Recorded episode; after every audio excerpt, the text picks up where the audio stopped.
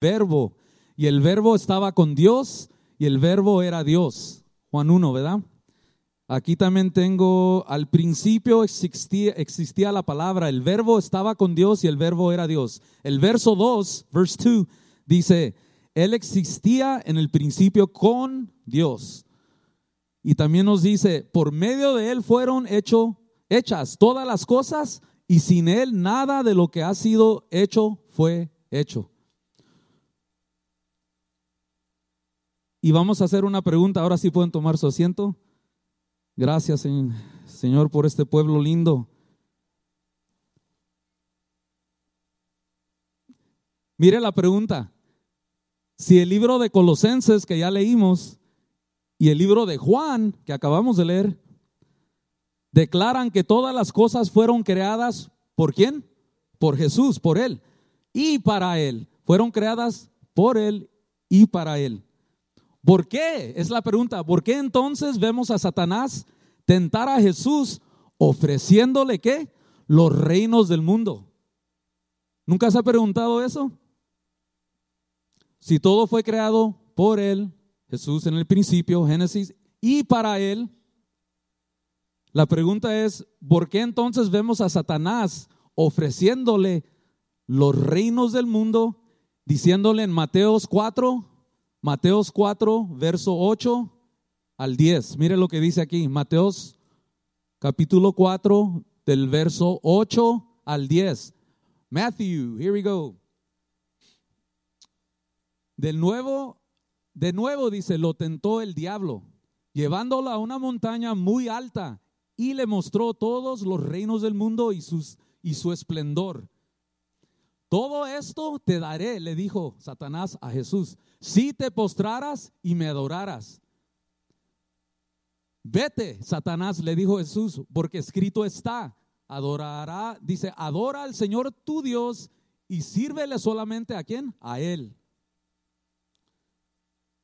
So, vuelvo a preguntar, ¿cómo es que Satanás le está ofreciendo lo que ya Jesús había creado? ¿Por qué vemos a Satanás tentar a Jesús y ofreciéndole los reinos del mundo? Note que Jesús nunca niega que Satanás tiene posesión de los reinos del mundo. Nunca lo negó. No se paró ahí Jesús a tener un debate. No son tuyos, son míos. ¿Verdad que no? ¿Qué le dijo? Apártate de mí, Satanás. Y así le decimos nosotros. Eso es resistir al enemigo. Resistir no es, no es empujar esto, póngale que se me está cayendo y no es empujar esto hacia la pared, es simplemente detener así. Eso es resistir. Y es lo que nos pide el Señor, resistir al enemigo y él huirá. So, vemos aquí que Dios, Jesucristo dice que no, no está teniendo un debate diciendo que no son los reinos que no le pertenecen a Satanás. Dice, note que Jesús nunca niega a Satanás. dice, note que Jesús nunca niega que Satanás tiene posesión de los reinos del mundo. La pregunta es, ¿cómo terminó Satanás con ellos? ¿Quién le dio a Satanás los reinos del mundo? Dios seguramente no se los dio. ¿Ok? ¿Cómo fue entonces que hasta este día él es el príncipe de los aires y hay muchos otros títulos que Él tiene. ¿Cómo los agarró? Y, volvemos a decir que Dios seguramente no fue el que se los dio. Para responder a esta pregunta, leeremos información adquirida por el doctor Michael S. Heiser, que viene siendo un erudito, that's a scholar, un erudito en los campos de los estudios bíblicos y en el antiguo Medio Oriente. Tiene una maestría en historia antigua y en estudio hebreos y en, un doctorado en la Biblia hebrea y lenguas semíticas. Lenguas semíticas vienen siendo lo que es África, toda esa porción, Arabia Saudita, todo eso. está bien estudiado, hemos estado estudiando con él eh, a base de la computadora, leyendo materia y hemos aprendido ciertas cosas que nos dan un amplio entendimiento simplemente para responder eso. ¿Cómo es que Satán se para y le dice a Jesús, adórame, pon, arrodíate y yo te daré todos los reinos del mundo? ¿Ok? Y eso es en el Nuevo Testamento. So vamos a, leer un poquito aquí de, de, esta información. Dice el doctor Heiser, él es americano, él vive aquí en los Estados Unidos. ¿Ok? Dice, afirma que esta pregunta nos lleva a la torre de Babel. De vuelta, hermanos. Todo, le digo que en Génesis, todo lo que va a pasar en el futuro, como que ya pasó. Algo muy similar en Génesis, ¿ok? Y acuérdate que somos soldados de Cristo, estamos en guerra espiritual. So hay que aprender esto. Dice, él afirma que esta pregunta nos lleva a la torre de Babel y Deuteronomio verso capítulo 32, disculpe. Dice, en la torre de Babel, we're not going there yet. En la torre de Babel dice, Dios decidió después de que las naciones se rebelaron contra él que ya no quería una relación directa con la gente de esas naciones. Si se acuerdan en la torre de Babel, lo enseñamos eh, varias clases atrás, el diluvio ocurre, Noé se salva y su familia, y capítulos después vemos en Deuteronomio que Dios da una orden y no la obedecen. Se van contra el plan de Dios y construyen una ciudad para empezar y después una torre. Y esa torre simbolizaba una cosa, que Dios tenía que bajar y descender hacia ellos. ¿Ok? Al, armar esa, esa torre, decían, Dios, tú tienes que bajar y venir hacia nosotros. Y esa fue la desobediencia que empezó y por eso Dios dice, que decide que después de las naciones que se, haya, se rebelaron contra él, dice que ya no él ya no quería una relación directa con la gente de esas naciones. En cambio, asignó a miembros de su concilio divino. ¿Pueden decir concilio divino? Amén. Los jóvenes aquí, les estaba dando un ejemplo. Los jóvenes a veces el día domingo se juntan aquí y tienen una junta. What do you guys call it in English? A board meeting es una junta, como un concilio, vamos a decir, de jóvenes que se, juntan allá y tienen ah, juntas. Bueno, aquí dice que el Señor asignó a miembros de su concilio divino, los hijos de Dios, para que los gobernaran. So él dijo, ya no quiero una relación directa con esta gente, con esta gente que desobedece. Dice, los voy a dar a otro grupo, hijos de Dios, para que ellos empiecen a gobernar sobre esas, ese pueblo de gente. Y eran todas las demás gentes, era todo el, todo el grupo de gente que había. Salmos 82, verso 1, mire lo que dice. Salmos 82, verso 1. Psalms 82, verse 1. Dice, Dios preside el consejo celestial entre los dioses, dicta sentencia. Yo lo tengo aquí en esta versión, dice, Dios ha tomado su lugar en el concilio divino. En medio de los dioses, Elohim, Él juzga. ¿Ok? So ya tenemos a un grupo que desobedece, tenemos a un grupo seleccionado por Dios para que reine sobre ese grupo y mira lo que dice Dios. ¿Qué es el concilio divino? Preguntas. Vamos a dar una respuesta. ¿Qué es el concilio divino? Dice, son los miembros de la hueste celestial de Dios, quienes a menudo juegan un papel en la toma de decisiones o en ejecución de los planes de Dios en la Biblia. Tenemos Dice, tendemos a pasarnos por alto cuando leemos nuestra Biblia, pero están en todas partes en las escrituras. Aquí hay unos ejemplos. vamos a ver ejemplos de ese grupo que se titula, se titula Concilio Divino. Acuérdese que Dios creó primero a qué? En el día, entre el día 1 y 2, creó a los ángeles, hermanos. Porque para el día 3 ya están ahí los ángeles cantando qué? Aleluya, gloria a Dios, cuando están viendo la creación, cómo Él está creando en el día 3. So, los ángeles fueron creados antes del humano. ¿Ok? So, tenía una familia allá, pero quería una familia aquí en la tierra. Y por eso uh, crea a Adán y a Eva. ¿Ok? Y nos hizo diferentes, ¿verdad? Porque nosotros somos qué? Cuerpo, alma y espíritu. ¿Ok? Los ángeles no tienen alma. Ok. El primer ejemplo de este grupo, y mire que son lecturas que hemos leído uh, año tras año, pero si le hacemos un alto y ponemos un énfasis, vamos a ver que sí, la Biblia habla y declara que allá arriba hay un concilio divino. El primer ejemplo se encuentra en Primera de Reyes, capítulo 22. Primera de Reyes, capítulo 22, del verso 19 al 23. Lo pueden volver a repasar en sus casas, tomar notas para que ustedes les puedan enseñar esto a sus hijos, hermanos. Porque ellos son el futuro. Estamos en el presente, pero vienen cosas que yo creo esto es muy importante. Conocer el libro de Génesis es muy importante para podérselo enseñar a nuestros hijos.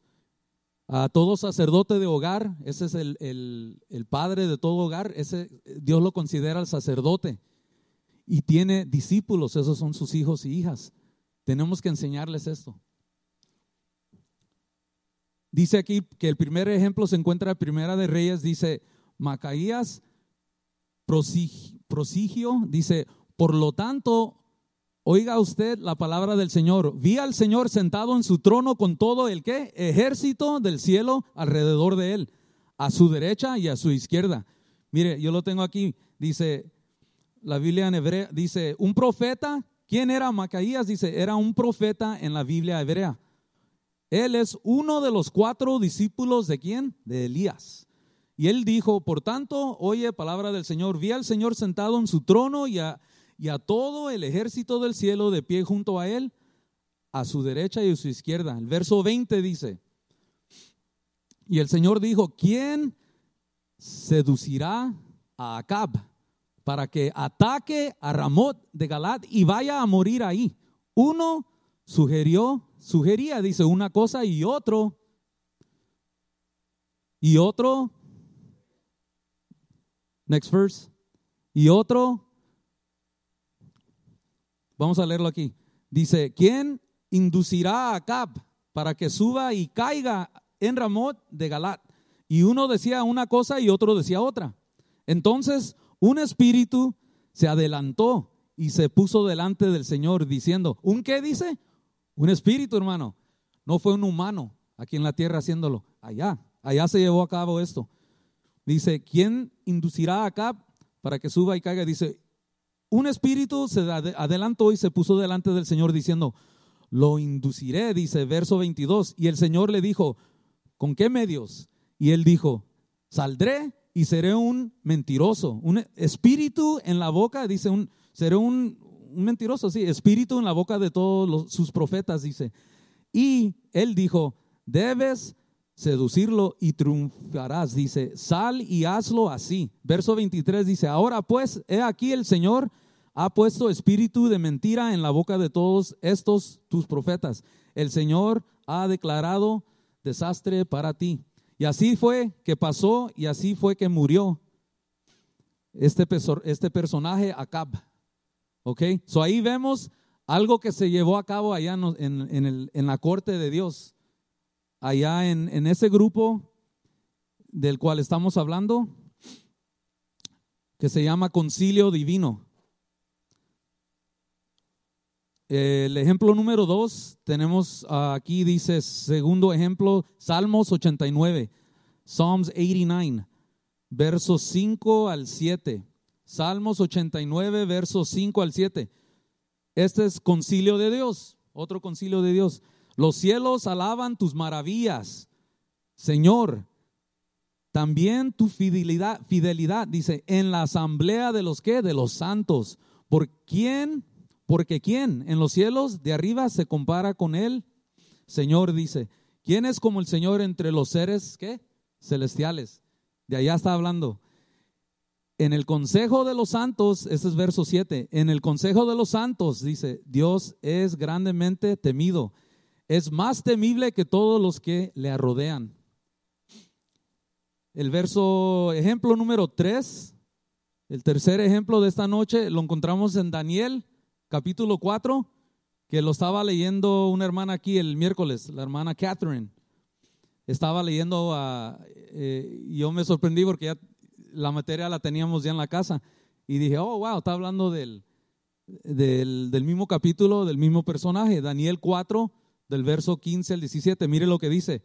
habla del rey, del rey Nabucodonosor, Nabucodonosor. Dice el verso 15, sea su porción con las bestias en la hierba de la tierra. El verso 16, sea cambiado su mente de la de un hombre y le sea dada la mente de una bestia, y que pasen sobre él siete periodos de tiempo. O sea que por siete años se encontró Nabucodonosor, no siendo ya eh, teniendo ah, la, la movilidad de un hombre, sino que como de una bestia, era su castigo, porque se enaltecía mucho, decía, mira este reino, yo lo he hecho, todo para mí, la vanidad. So, lo que pasa aquí es de que Dios trae esta sentencia y pasa siete periodos de tiempo, dice. El verso 17 dice, la sentencia es por decreto de qué? Los vigilantes. El verso 17 dice, los santos mensajeros han anunciado la decisión, es decir, el veredicto, para que todos los vivientes reconozcan el Dios altísimo que es el soberano de todos los reinos humanos y que solo y que se los entrega a quien él quiere y hasta pone sobre ellos el al más, dice. Ok, dice que la sentencia es por decreto de los vigilantes en esta versión. ¿Quién son los vigilantes? The watchers. ¿Quién son los vigilantes? Son los, los que cayeron en Génesis 6. Los que vigilan, acuérdese que nomás están viendo. ¿Ok? 200 deciden bajar, pero hay otro grupo ahí arriba hasta este día. Vamos a aprender de ese grupo. Ah, la sentencia es por decreto de los vigilantes, dice, la decisión por palabras de los santos, a fin de que los vivos sepan que el Altísimo gobierna el reino de los hombres y lo da a quien quiere y pone sobre él la autoridad, el más humilde de los hombres, dice. So ya vemos tres ejemplos de, de esos vigilantes bajaron porque dice en, otra, en otro capítulo que Nabucodonosor lo está, los está, se está expresando de lo que él está viendo. Y dice que son watchers, son vigilantes, ¿ok? Están operando aquí, allá, eh, por, con la autoridad de Dios, con el permiso de Dios, vamos a decir. Así que Dios asignó miembros de su concilio divino en Deuteronomio 32, del verso 8 al 9. Y mire lo que pasa aquí. Esto sucedió en la Torre de Babel. Ah, el verso 8 dice, cuando el Altísimo dio a las naciones su herencia, cuando dividió a la humanidad, fijo, dice que fijo los límites de los pueblos según el número de los hijos de Dios. So aquí es donde Dios dice, ok, ese pueblo que no me quiere obedecer, ese pueblo que está en desobediencia, voy a hacer algo, vamos a hacer un, trabajo aquí, dice un trato, voy a ponerlos, asignarlos bajo otro grupo de ángeles. Y aquí en este capítulo nos está diciendo cómo es que lo hace él. Ah, en el tiempo de la, torre, el torre, de la torre de Babel. En el verso 8 dice, cuando el Altísimo dio a las naciones, ahí está, su herencia. Cuando dividió a la humanidad, fijo los límites de los pueblos según el número de los hijos de Dios. Y ese número, ahorita vamos a hablar. Acuérdese que es 7, 0, 70, 70. Pero la porción del Señor es su pueblo. Jacob, su herencia asignada. Jacob, por supuesto, es otro nombre para cuál nación? El nombre de Jacob se le cambió al nombre de Israel. So Jacob es Israel, ¿ok?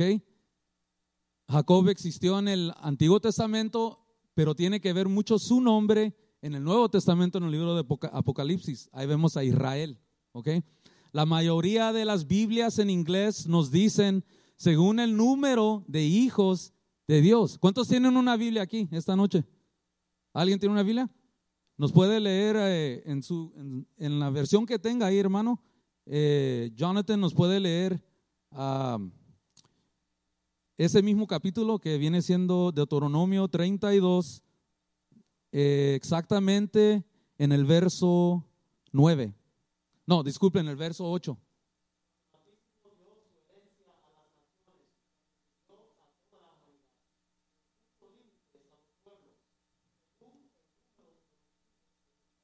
Boom. Ok, ve que hay, hay, muchas versiones en inglés que no dicen a los hijos de Israel. Ok. Muchas de las versiones, alguien tiene otras, si la quiere leer. Eh, ah, sí, ¿qué dice hermana?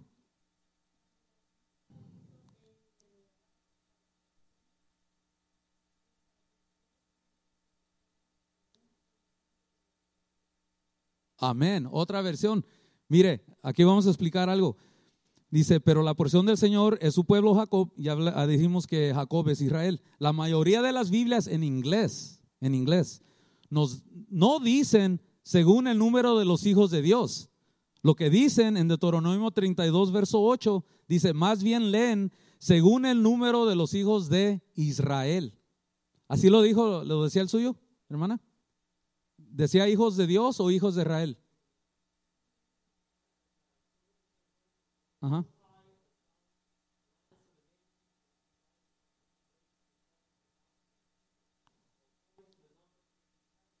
In his heavenly court. There we go. That's where we want to be. What do you got, sister?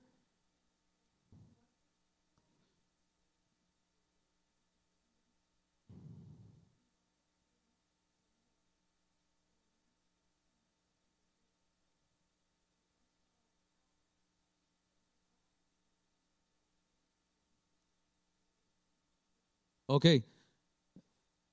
Here we go. La mayoría de las Biblias en inglés, lo acaban de leer ellos, en inglés dicen que Dios los asignó, dice, según el número de los hijos de Israel. ¿Ok? La diferencia se deriva, se deriva, dice, de los desacuerdos entre los manuscritos del Antiguo Testamento, hijos de Dios. En la, en la lectura correcta, como se sabe ahora, ahora, por los rollos del mar muerto de dos mil años atrás, dice, de antigüedad, descubiertos entre el año 1947 y los siguieron buscando y encontrando hasta el año 1956 en 11 cuevas cerca de Kirbet Qumran, en las costas noreste, noreste, dice, del Mar Muerto. ¿Se acuerdan que hablamos de que eh, en 1947 se encontraron eh, escrituras del Antiguo Testamento, libro de Isaías. También se encontraron, ¿cuál libro? Hablamos de él la otra vez, el libro de Enoch. ¿Ok? Como que Dios empezó a dejarnos ver. Y eh, no es casualidad porque en el año 1948, del 47 al 48, ya empiezan los judíos a regresar, a regresar a su tierra y se convierte en, un, en una nación para ellos de nuevo. Después de casi dos mil años estar afuera eh, de ella, ya vuelven. Y en ese, no es casualidad de que un niño, fíjese cómo fue que pasó, que un niño perdió su animal, no sé si era un borrego o qué animal traía, traía un grupo de animales, se le pierde uno, se le mete a las cuevas y él en vez de entrar a, las cuevas, agarra piedras y las lanza para ver si asusta al animal y el animal vuelve a salir de la cueva. Pero en uno de esos lanzamientos que él lanza, oye que algo se quebra, como, como, como uh, somos uh, clay, how do you say clay? Um, barro, algo de barro, creado, algo de barro se rompe, se estrella. Y dice que él entra y cuando ve, va y le habla a su tío, su tío viene, lo ve, wow, estos cuestan dinero, pero nunca vieron adentro de lo que había adentro, los pergaminos del Antiguo Testamento. ¿Se acuerda que les dijimos que fueron puestos ahí porque el rey, eh, uno de los emperadores, Tito de Roma, vino a atacar a los judíos. Y ellos ya sabían, socorrieron a esconder todo, todo, todos esos instrumentos los fueron a esconder en las cuevas. Bueno, casi dos mil años después, eh, un niño, siempre los niños son usados por Dios, Moisés, Jesús, mire, y este niño dice que entra, se los encuentra, el tío viene, los agarran y van y los venden sin ver lo que había dentro. El comprador dice, oh, wow, cuando los saca empieza a verlos eso fue un, día muy especial para, los judíos porque llegan a encontrar todo eso que estaba en el templo, hermano, en el Antiguo Testamento. Lo llegan, lo, estudian, lo abren. Dice que al abrirlo se deshacía. Solo tuvieron que abrir ah, científicos que sabían lo que estaban haciendo. Y al traducir del inglés, el hebreo, todo, empezaron a traducir y se, dieron cuenta que nuestra palabra eh, eh, está ideal idéntica a lo que está escrito. Hasta este día el Señor ha mantenido, ha mantenido su palabra viva y eficaz. Amén. So, esa es la historia detrás de lo que pasó en el Mar Muerto. Y dice aquí, ah, hijos de Dios también se refleja en la Septuaginta. So, al leer estos, estos, estos pergaminos, hermanos, al abrirlos, leen y aquí dice que no dice hijos de Israel, ese, e, ese, ese pergamino decía hijos de Dios. Y aquí vamos a dar a entender qué fue lo que pasó, por qué se cambió. Eh, dice, hijos de Dios también se refleja en la Septuaginta. En la Septuaginta, que es otra Biblia, es la traducción griega del Antiguo Testamento. Los griegos traducieron, ¿ok? El Antiguo Testamento al griego y ellos también eh, escribieron hijos de Dios no hijos de Israel. ¿Por qué no hijos de Israel? Vamos a, a dar un entendimiento aquí. Dice, sin embargo, el texto masorético, el texto en el que se basan las mayorías de las traducciones en inglés, dicen hijos de Israel. O sea que de ahí es que casi salen todas las diferentes copias de la Biblia, las traducciones.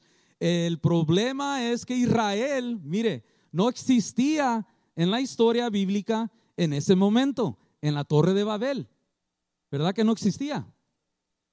Israel no figura en la tabla de naciones cuando Dios dividió a las naciones en 70 en el texto masorético o 72 dice en la Septuaginta. Es como decir, ah, yo estuve, ah, me culpan a mí de estar de ser culpable de un accidente en el año 1950. Y yo me, aparezco en la corte y digo, es imposible, yo no, yo no había nacido.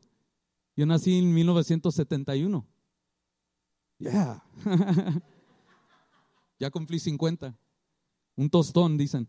Ok, so, eso es lo que está pasando aquí, que Israel todavía no existía. So, ¿cómo puede decir esta traducción eh, eh, que en, el tiempo de la Torre de Babel ah, ya estaba Israel ahí incluida, no estaba incluida, porque no es hasta después de la Torre de Babel que Dios elige a quién, dijimos, a Abraham y a su esposa. Y de ahí nace este, esta nación de Israel.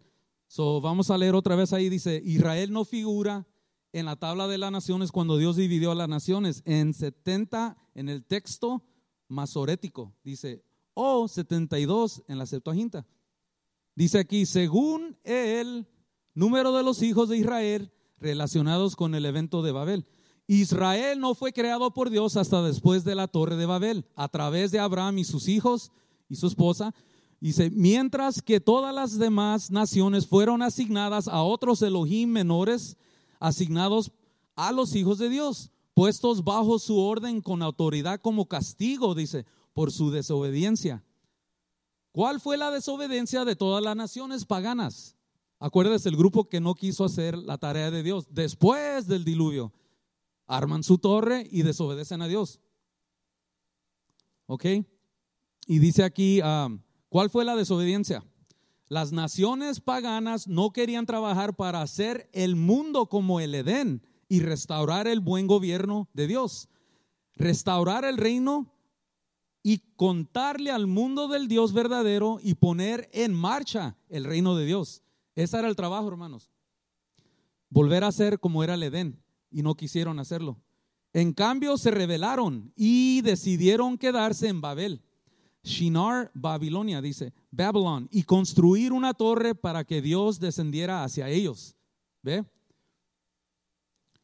Esta desobediencia hizo que Dios se divorciara de ellos y el Altísimo confundió su idioma, su idioma, sus lenguas en 70 idiomas diferentes y esparció las naciones y les dijo que ya no habría una relación directa entre ellos y el Dios Altísimo. En efecto, Yahweh dice, decidió que la gente de las naciones del mundo ya no estarían en relación con él. Comenzaría de nuevo, dice entraría en una relación de pacto con un nuevo pueblo que aún no existía, ¿ve? Israel. Todavía no existía. Después de la torre de Babel, Dios permitió sobrenaturalmente, dice, a Abraham y Sara tener a Isaac, comenzando una nueva nación que él mismo, que él mismo, dice, gobernaría, Israel. Ahí es donde nace Israel, hermanos, y la vemos hasta este día. So, nosotros estamos, vamos a decir, eh, si esto fuera una película, estamos ahí, parte 10, parte 11, no sé dónde vaya, pero ahí estamos. la Biblia habla de nosotros, hermanos, tenemos un trabajo que hacer y hay que obedecer, no vamos a ser como ese grupo que no quiso hacer lo que Dios les ordenó. ¿Y cuál es nuestra tarea, hermanos? Ir y predicar el Evangelio, convirtiéndolos, dice eso, Ir y predicar el Evangelio haciendo discípulos, dice. Amén. Ah, en, entraría, dice, en una relación de pacto con un nuevo pueblo y ese pueblo viene siendo Israel. So, ya entendemos, hermanos, que cuando la torre de Babel, ahí dice 70, dice, ¿por qué sabemos que, que asignó a las naciones a 70?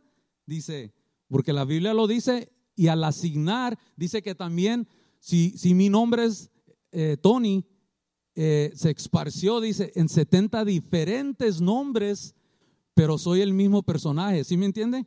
O sea, para un pueblo yo era Tony, para otro pueblo podría ser mi nombre primero, Edgardo, para otro pueblo tal vez me, me decían Antonio, para otro pueblo Ed. Se esparció mi nombre y el de todas esas naciones por 70, 70 diferentes ah, dialectos, vamos a decir. Pero sigo siendo, están hablando del mismo personaje pero con diferentes lenguas. Y era eso, ¿por qué? Porque ellos decían, somos uno, todos hablamos un solo idioma, tenemos un emperador, se llama Nimrod, vamos a seguirlo a él, no a ti Dios. ¿Ok? Ahí fue la rebelión. Esa es la tercera rebelión de la cual ya, ya hemos enseñado. La primera rebelión era quién? Adán y Eva, junto con Lucifer, Satanás, la serpiente antigua. Ok, ese grupo entra en rebelión. El segundo, el segundo grupo de rebelión, vamos a hablar de el, grupo de Génesis 6, los ángeles que caen. El grupo 3 viene siendo este grupo, la Torre de Babel. Ok, y así vamos viendo otro grupo que empieza aquí, Israel, que no acaba la tarea de Dios y dice que están así más, más o menos viendo, o sea, tapados con llagas, ah, con, con cubiertos, para que nosotros, el pueblo cristiano, pueda entrar a tener una relación con Jesús. ¿Ok? Pero eso, ese, ese velo, eso va a ser quitado y ellos vamos a ser todos unos, juntos con el Señor. Ahora dice aquí, el concilio divino de Dios, hijos de Dios, de 70 Elohim inferiores, ¿ok? Demostró ser tan capaz de corrupción como los humanos sobre los que iban a gobernar y veremos el juicio de Dios hacia ese grupo eh, de Elohim menores en Salmos 82. So, el grupo el cual asignó Dios de 70 ángeles vigilantes para que gobiernen sobre los, los, los 70 diferentes grupos de naciones que tenían ya diferentes dialectos, 70 de ellos, asignó a 70 sobre esos grupos, sobre esas naciones. Ah, y ese grupo dice que demostró ser tan capaz de corrupción, se dejaron corruptir, hermanos, dice, como los humanos sobre los que iban a gobernar. Y veremos el juicio de Dios en Salmos 82. Este, estos 70 miembros del Consejo Divino, hijos de Dios, Elohim inferiores, dice, seleccionados por Dios para tener autoridad sobre las naciones en la torre de Babel, no dejaron su, no dejaron su propia morada como los 200 hijos de Génesis 6. So, este grupo se quedó en el cielo. Dijeron, wow, mira la sentencia de los 200, están arrestados en Tártaro. No vayamos a hacer lo mismo. Dice, quedémonos allá. Y dice, este grupo de 70 miembros del concilio divino mantuvieron su posición en los cielos y comenzaron siendo ángeles santos. Así lo, cuando Dios los asignó, vas a reinar sobre, sobre este, esta nación, eran, dice, ángeles santos, recibiendo responsabilidad de Dios sobre las naciones, pero luego comenzaron a no administrar justicia. Dice, el concilio divino, divino permitió la injusticia. La gente venía a adorarlos a ellos en lugar del Dios Altísimo. Este grupo de 70 miembros del Consejo Divino, hijos de Dios Elohim inferiores, dice, se convirtieron en enemigos de Dios y su pueblo Israel. Y con el tiempo comenzaron a caer y comenzaron a dar la autoridad que, y el poder que Dios les había dado en la torre de Babel, se la empezaron a dar a quién? A Satanás. Ahora, ¿Sí, sí, entienden por qué entonces Satán se encuentra con Jesús diciéndole, te daré, te daré todos los reinos del mundo?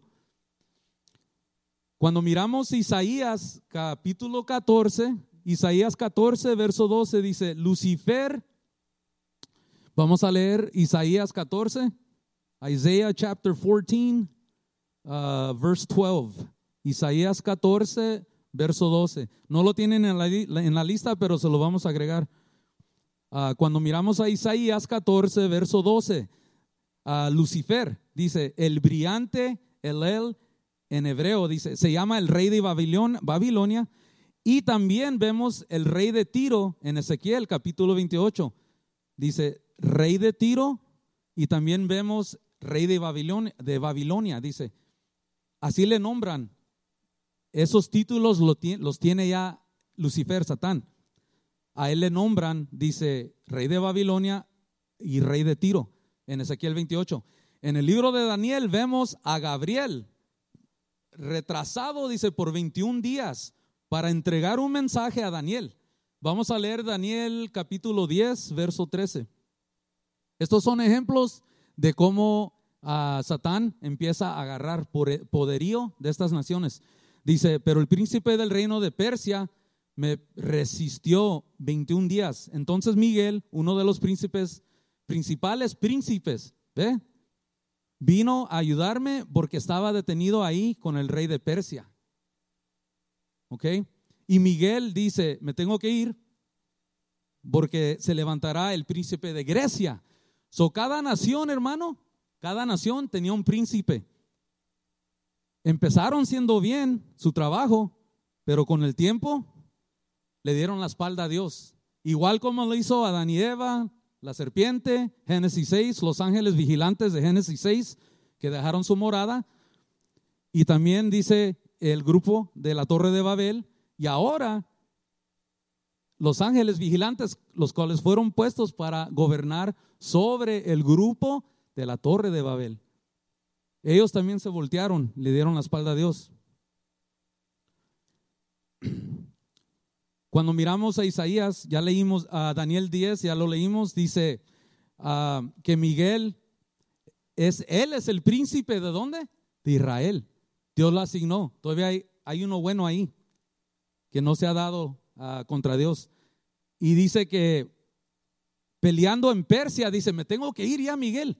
Ah, digo Gabriel, Miguel le dice a Gabriel, me tengo que ir ya, porque se va a levantar también, dice el príncipe de Grecia, y tengo que estar ahí haciendo guerra. Bueno, eso no tiene sentido, dice. ¿No dividió Dios a las naciones de acuerdo con el número de los hijos de Dios? Elohim inferiores, dice, establecidos por Dios como administradores sobre las naciones en la torre de Babel, que no fue así que él puso a, vigilantes buenos. Dice, a él, Dios le dio a ellos la autoridad de reinar, no a Satán. ¿Ok? Dice aquí, así es como Satanás recibió los reinos del mundo, que le proporcionaron, dice, proporcionaron los setentas ángeles caídos, hijos de Dios, y tentó Jesús. Y dice, y Satán tentó a Jesús nuestro Salvador ofreciéndole los reinos del mundo. Le dijo, si te inclinabas, dice, y me adorares, como leemos de nuevo en el libro de Mateos 4. Vamos a leerlo una vez más. ¿Cómo le dijo Satán a Jesús, nuestro Salvador? Mateos 4, verso 8 al 10.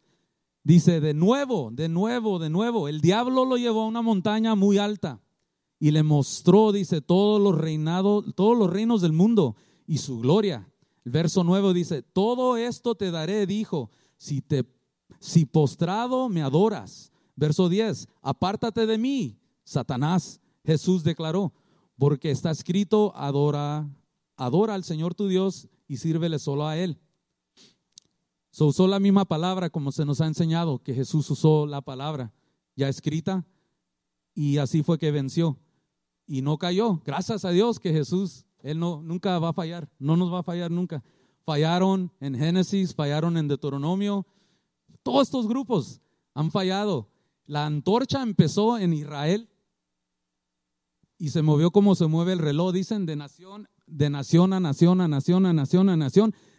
Dios estableció esta nación de los Estados Unidos.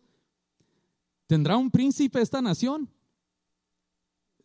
Dios la creó con un propósito y es para llevar el Evangelio a toda la faz de la tierra. Pero esa antorcha parece que se está alejando, se está yendo a otras naciones. Y estaba hablando con mi hijo, Giovanni, y de una manera u otra, ¿sabe dónde va a llegar la antorcha? Empezó en Israel, empezó en Israel, acá en el 12, vamos a decir se movió Inglaterra, los Estados Unidos. Ahorita dicen que en Corea hay más cristianos que yo creo que aquí en los Estados Unidos. En Corea del Sur se fue moviendo a través de las naciones en África, los continentes de África. Se, fue moviendo, moviendo. Y va a caer de nuevo, ¿dónde? A Israel, hermanos. Y ahí seremos uno. El Señor va a tener una base, va a ser ahí en Jerusalén, en Israel, y de ahí va a reinar. Y nosotros vamos a estar ahí. Mire, vamos a acabar aquí.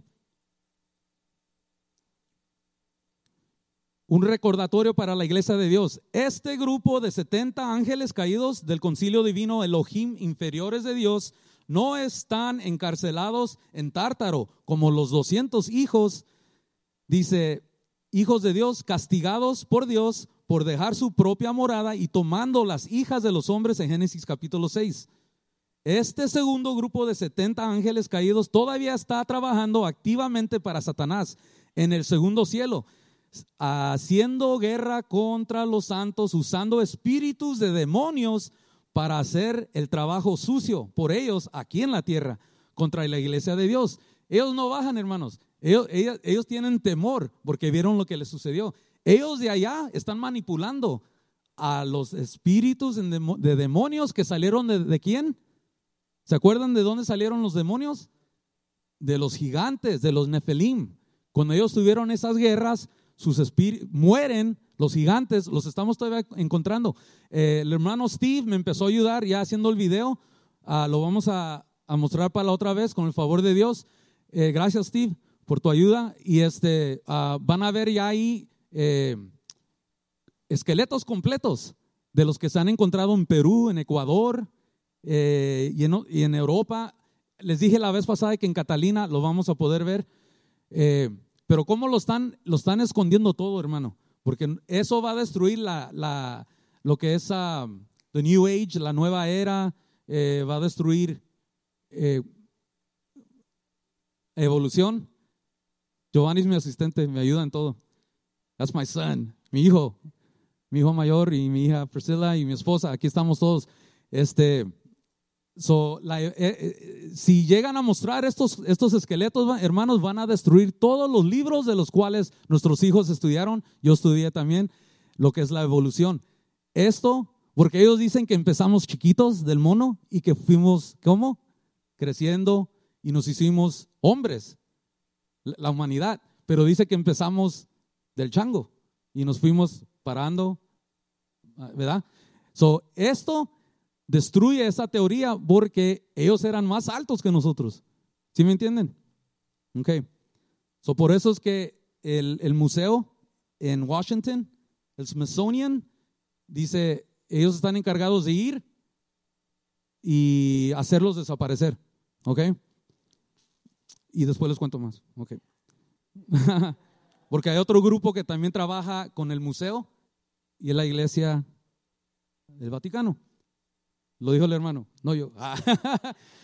Dice, dicen que ellos, ellos, si ellos veían muchos de esos cuerpos, iban y compraban el territorio y ponían un templo. Y de noche a sacarlos. ¿Ok? Porque hay, hay mucha historia ahí. Pero vamos a basarnos aquí en el, ese grupo que está ahí arriba trabajando. ¿Con quién? Otra vez, con los, los demonios, hermanos, que están peleando aquí. Dice que no comen comida, ellos comen del pecado del humano. Les gusta, se sacian, se hacen fuerte y uno los carga y uno está viviendo la vida aquí. ¿Qué me está pasando? Ah, ¿por qué estos ataques? ¿Por qué aquí? Es porque le abriste puerta. ¿Puede un cristiano ser poseído? No. Porque somos posesión de quién? De Jesucristo. Pero si abres la puerta, ellos pueden atormentarte, opresiones vienen, tu vida, tu caminar cristiano ya no es el mismo, ya no adoras. Todo eso se apaga, hermano. Pero Dios lo usa.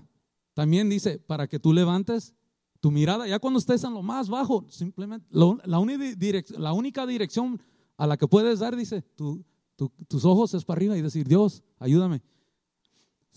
So, todo, Dios puede vencer todo, todo. No hay pecado que el Señor no pueda, dice, destruir y perdonar. Amén. Llega a Jesús, dile que te perdone y vuélvete a subir al caballo y sigue adelante. Ah, dice aquí, ok, este segundo grupo de 70 ángeles caídos todavía están trabajando activamente, ya les dijimos, dice, para Satanás en el segundo cielo, haciendo guerra contra los santos, usando espíritus de demonios para hacer el trabajo sucio por ellos aquí en la tierra contra la iglesia de Dios. Por eso Pablo nos dice, le dice al cristiano en Efesios 6, Ephesians 6, Efesios 6, del verso 10 al 18, vamos a leer lectura que dice, finalmente, sé fuerte en el Señor y en, y en su gran poder. Verso 11, Pónganse toda la armadura de Dios para que puedan dice, oponerse a los planes del diablo. Verso 12, porque nuestra lucha no es contra sangre y carne, sino contra qué? Gobernantes, contra autoridades, contra las potestades de este mundo de tinieblas y contra las fuerzas espirituales del mal en los reinos celestiales. Allá están ellos. Por tanto, vístanse de toda la armadura de Dios para que cuando llegue el día del mal puedan mantenerse, dice, firme. Y después de haber hecho todo, mantente firme. O sea, la, instrucción es, ya que lo haces todo, sigue ahí hasta que el Señor venga. Verso 14, estad pues firmes con el cinturón, dice, de la verdad, abrochado a la cintura, con la coraza de la justicia en su lugar. Verso 15, y con los pies calzados con los con la disposición que viene del Evangelio de la paz. Dice, paz, paz, instrumentos de paz. Conviértanos, Señor, en eso, te pedimos. Verso 16, además de todo esto, tome el escudo de la fe, the shield of faith, con el cual podrá, podrás apagar todas las flechas eh, encendidas, dice, del maligno. El verso 17 acaba diciendo, toma el yelmo de la salvación, that's your helmet y la espada del Espíritu, que es la palabra de Dios. Hay que usarla como la usó Jesús. ¿Qué le dijo Jesús a Satán? Ah, no me voy a rodear ante ti. Dice, solo serviré al Dios Altísimo, a su Padre. Dice, una advertencia de Dios a la humanidad para que no practique la idolatría. Así se lo dejó escrito Dios, mire, se lo dejó escrito así a ese pueblo que desobedeció. Deuteronomio capítulo 4, nos vamos a ir del 32 Ahí es donde pecan. Vamos a irnos al 4. Mire la advertencia que le había dado ya Dios. Dice, y ten cuidado no sea que le, no sea que levantes los ojos al cielo y cuando veas el sol y la luna y las estrellas, todo el ejército del cielo, seas atraído y te inclines ante ellos y les sirvas. Cosas que el Señor tu Dios ha dado a todos los pueblos debajo de todo el cielo, dice. Pero el, el verso 20 dice, pero el Señor te ha tomado y te ha sacado del horno de hierro de Egipto, para que seas un pueblo de su propia heredad, como tú este día. Así le dijo el Señor, la advertencia ya estaba. Y fíjese que hay muchas naciones. ¿Dónde es que se mueven esos espíritus demoníacos? ¿Dónde es que los vemos? Oímos. No oímos mucho aquí, ¿verdad? Aquí en la nación de los Estados Unidos. ¿Por qué? La nación fue formada para llevar el Evangelio. Sí hay, hermanos, pero se oye más de esto de misioneros que van a otros países. Porque ahí, ¿qué hacen? Adoran exactamente lo que Dios dijo que no adoraran. Levantan sus ojos a los cielos, dice, adoran a la luna, las estrellas, a todo el ejército del cielo. Ah, tienen dioses paganos, dioses que no son los dioses de la escritura. ¿Ok? Y por eso es que se mueven esos demonios ahí mucho, hermano. Eh, después les, les, pueden contar, ah, les podemos eh, contar historia de lo que pasó aquí en San Francisco. The 49ers, los que, el equipo de fútbol, 49ers, lleva el nombre de los que venían a encontrar el oro aquí en San Francisco, venían de, the East Coast, de lo que viene siendo a ah, Nueva York, de, del otro lado de los Estados Unidos, venían para acá, hermanos. ¿Ok? ¿Qué hacían aquí en San Francisco? Buscaban oro. Pero ¿qué pasaba de noche? Ellos dejaban a sus familias, dejaban a sus familias enteras por venir detrás del oro. Muchos hombres, ¿ok? Pero de noche se iban a los saloons, las barras. Había música, había un cantinero y todo lugar lleno de hombres. ¿Qué le hacía falta a ese lugar? Oh, bailarinas, ¿verdad? Pero no eran bailarinas, eran hombres vestidos de mujer. Se vestían con sus vestidos, se pintaban y hacían su baile. Estoy en casa, los hacían sentir en casa. No eran mujeres bailarinas, eran hombres vestidos de mujeres. Y en la noche, no me quiero meter en mucho detalle, ya sabe lo que pasaba. ¿Ok? Hombre con hombre, carne extraña. Pastor lo estaba predicando el, el domingo. Eso es contra Dios, hermanos. El hombre con hombre y también la mujer con la mujer. Y también la humanidad metiéndose con animales. ¿Ok? Eso pasó aquí en San Francisco. Por eso está como está. ¿Y dónde vivimos nosotros? ¿Cómo está nuestra ciudad? ¿Por qué el Señor los trajo aquí? A mí me sacó de donde yo, no vivía aquí en Long Beach, yo no fui criado aquí. Yo fui criado en Culver City. Estamos, yo creo que está hasta más cerca que de San Francisco, yo creo. Está más para el norte. Pero lo que les quiero decir es de que nos trajo aquí con un propósito. ¿Qué estamos haciendo? Venimos a alabar al Señor. Eso es verticalmente. Y el Señor nos habla horizontalmente y nos dice, ve, no, no lo hagas por tus propias fuerzas. Toma mi Espíritu Santo, Él te va a guiar, Él te va a dar, te va a dirigir en lo que tienes que hacer aquí en la tierra, empezando con tu ciudad. Si vives en Long Beach o si vives en Paramount, Downey, ah, donde sea, Inglewood, Hawthorne, El Segundo, donde sea, son ciudades que, que que están muy cercanas aquí. El Señor te trajo aquí para aprender. A mí me trajo aquí para aprender. Y vamos a acabar.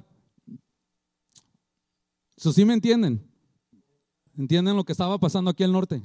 San Francisco. They were having sex. Estaban teniendo sexo hombre con hombre, básicamente. Para no dejarlos dudando. ¿Ok? Y por eso está, iré. E, esos, esos ángeles vigilantes que están allá en el cielo, oh, ¿cómo están usando? ¿Cómo están usando a los demonios ahí? Atrapándose, comiendo de ese pecado. Y no nomás ahí, hermano, esto ya se expandió para, para, ah, esta otra ciudad acá en el, en el desierto. a Palm Springs. Muchas gracias. Pero ¿sabe qué, hermano? Yo me moví en la farándula de la música. Yo sé lo que hay allá. Por 25, por 14, 15 años, allá yo estaba. Yo no estaba aquí, yo no nací en el Evangelio. Mi mamá nos llevó a la iglesia, me anotó para cantar en el coro. A todos los cinco de la familia, yo soy el más joven, nos pusieron ahí a cantar, gracias a Dios, porque aprendimos a tener temor de Dios. Más bien dicho, temor, yo creo, de la religión. Pero aprendimos ya después que había una relación, que Dios quiere una relación con nosotros. Solo que pasó que eh, yo veí, yo vi todo, todo lo que había allá. Yo sé lo que ofrece el mundo de la música, eh, cantando en lugares con artistas, entrevistas. Hace poco me encontré una foto, ahora con mi esposa, viendo a través de unas cosas, uh, fotos con artistas ahí, wow, wow, aquí acá. Yo ya probé todo eso, hermanos.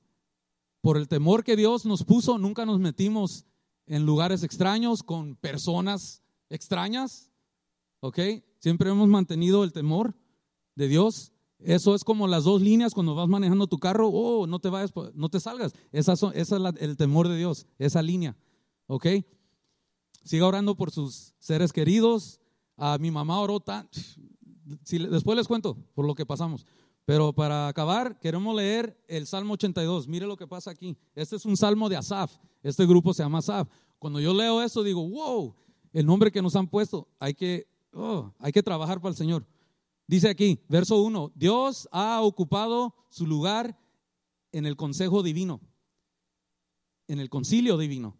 En medio de los dioses tiene juicio, dice el verso 2. ¿Hasta cuándo juzgarás injustamente? Esta es la sentencia que Dios le va a dar a ese grupo de 70 que desobedecieron. Mire la sentencia. ¿Hasta cuándo juzgarás injustamente y muestra parcialidad hacia los impíos? Dice, Sela, dice, verso 3, da justicia al débil y al huérfano, dice, mantén el derecho del afligido y del desamparado, dice, verso 4, rescata al débil y al necesitado, líbralos, dice, de la mano del limpio. Verso 5, no tiene conocimiento ni entendimiento.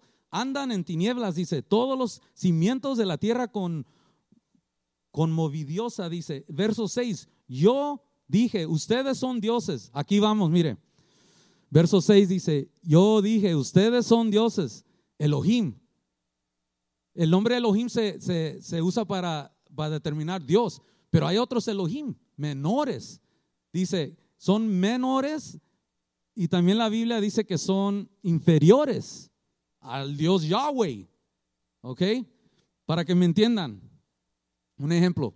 Ah, ah, alguien que ya no está. Kobe Bryant, Laker. Jugador magnífico. Pero hay otros jugadores que son Laker también, ¿verdad? Que forman los cinco. Otros cuatro y él son cinco y están en la cancha.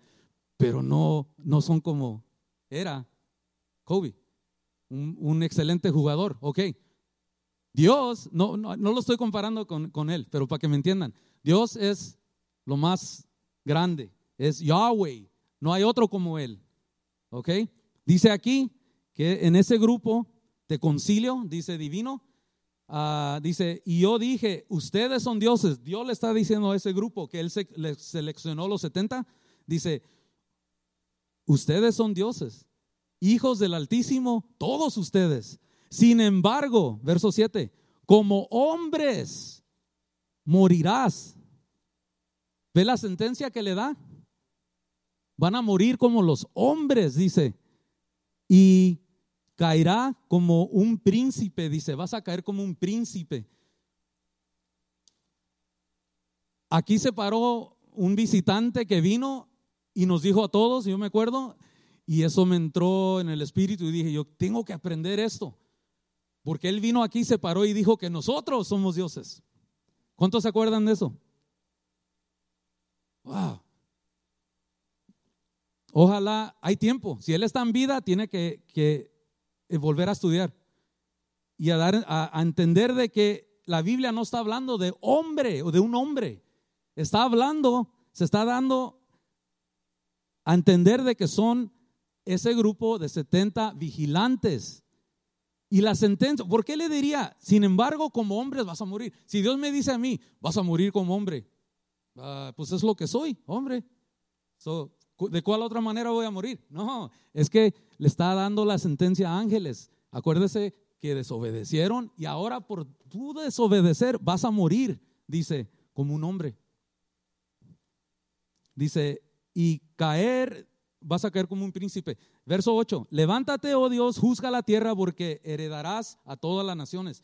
Eso es un salmo escrito por Asaf. Y ya para acabar en Apocalipsis 2, Jesús nos habla de la iglesia, cita un salmo masiónico sobre el que salga victorioso, lo pondré sobre las naciones. Mire lo que dice la Biblia, aquí entramos nosotros. Apocalipsis 2, fast forward, nos estamos yendo para, pum, Apocalipsis al final.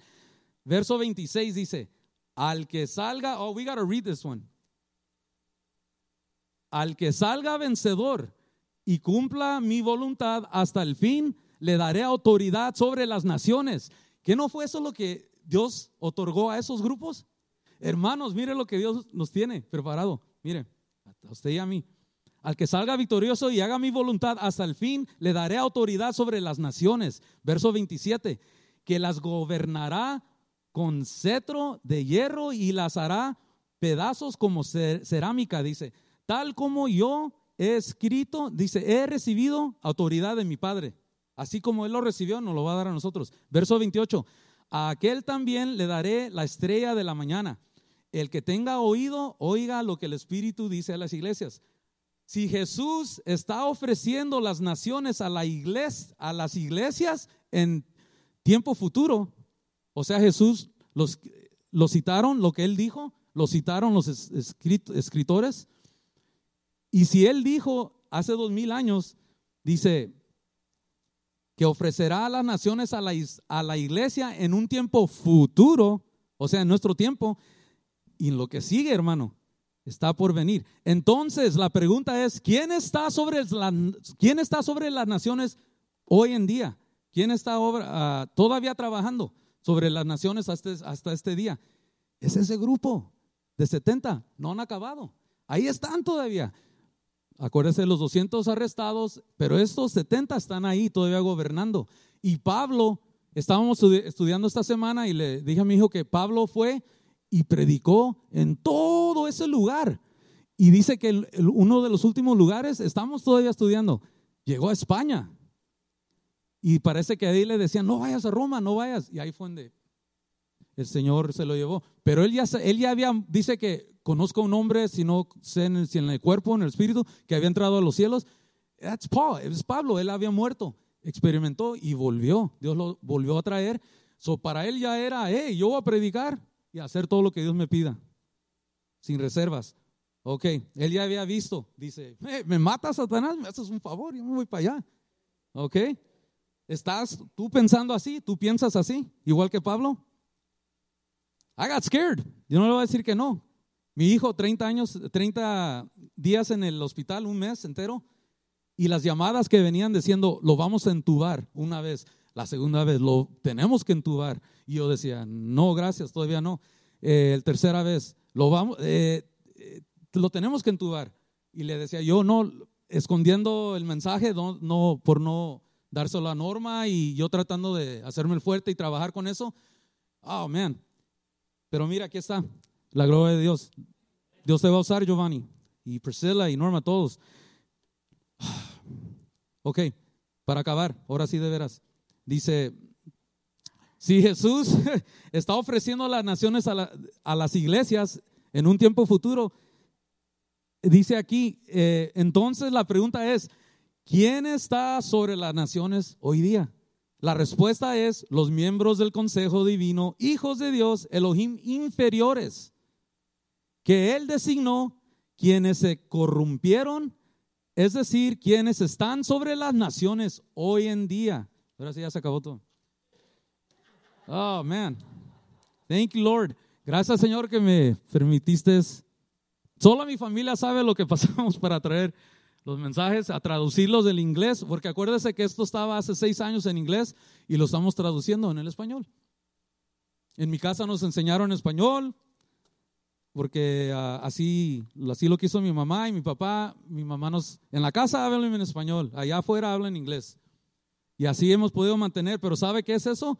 Es una doble amenaza. Si tú puedes hablar el inglés y el español, no, no lo guardes, úsalo. El Señor te va a usar para alcanzar a las almas, para hacer este trabajo, esta labor, de ir a hacer almas, dice, de ser ah, discípulos de las naciones.